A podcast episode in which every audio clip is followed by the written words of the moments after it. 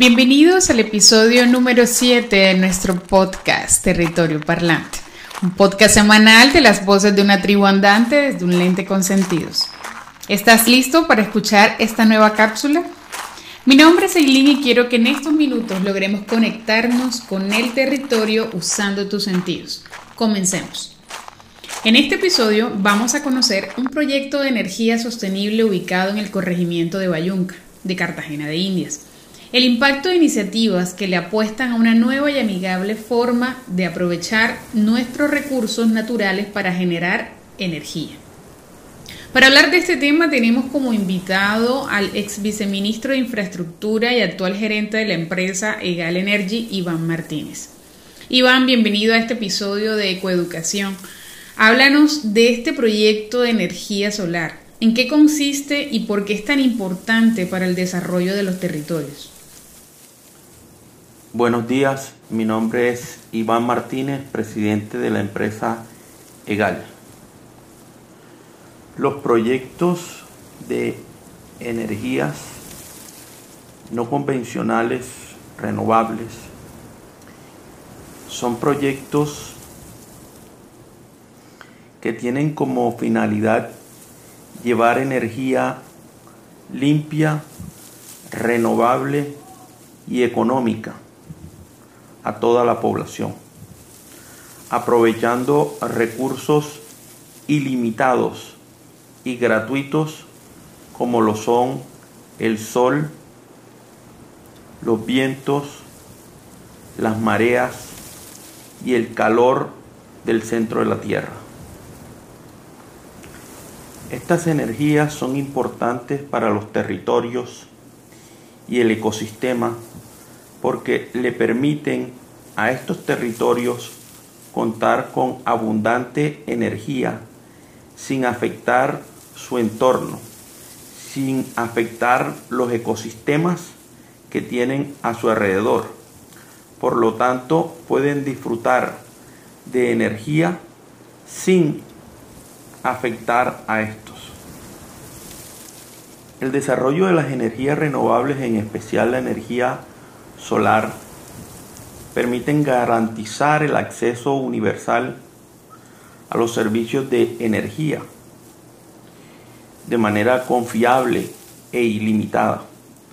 Cada vez son más económicos los sistemas solares y las baterías que le permiten a hogares tanto conectados a la red como los no conectados contar con energía de manera ilimitada a precios asequibles, muy especialmente aquellas viviendas que están retiradas de los centros urbanos y que llevarles la energía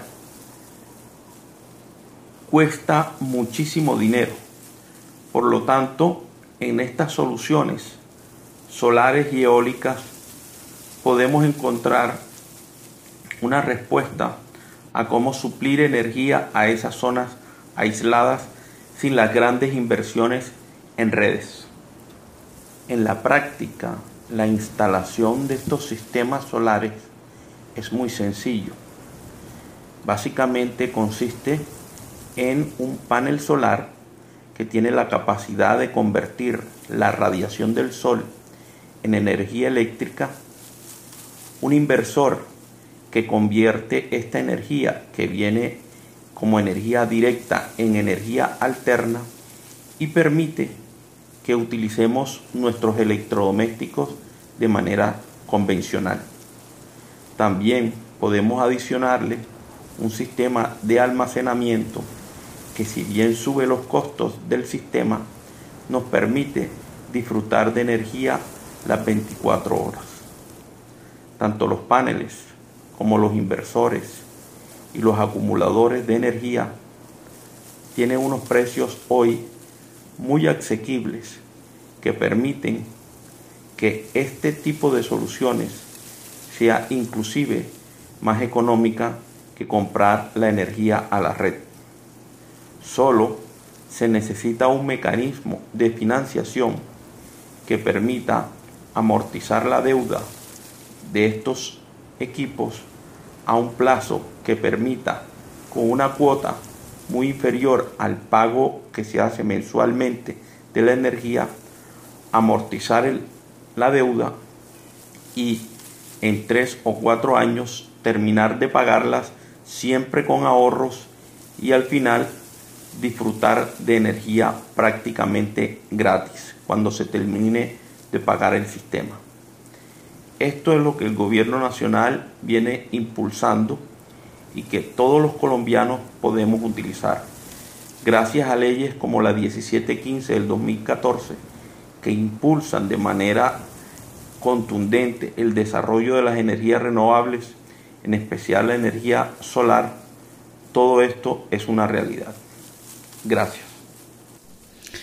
Gracias, Iván. Conocer estos procesos nos invita a seguir apostándole a prácticas e iniciativas amigables con el medio ambiente, como una estrategia de desarrollo sostenible de nuestro país.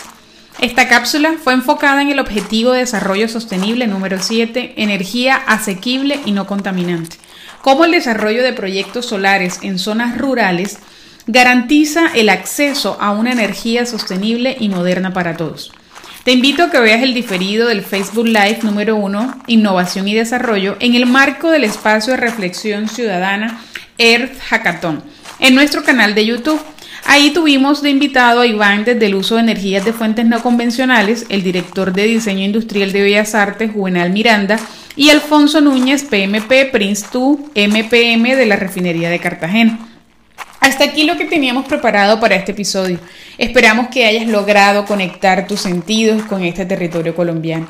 Esta es una iniciativa de la Fundación Sentidos de la Tierra. Gracias por acompañarnos. Si te ha gustado el capítulo de hoy, dale me gusta, comparte y comenta. Así podremos llegar a más ciudadanos para ecoeducarlos, proteger y promover el uso sostenible de los recursos naturales de cada territorio.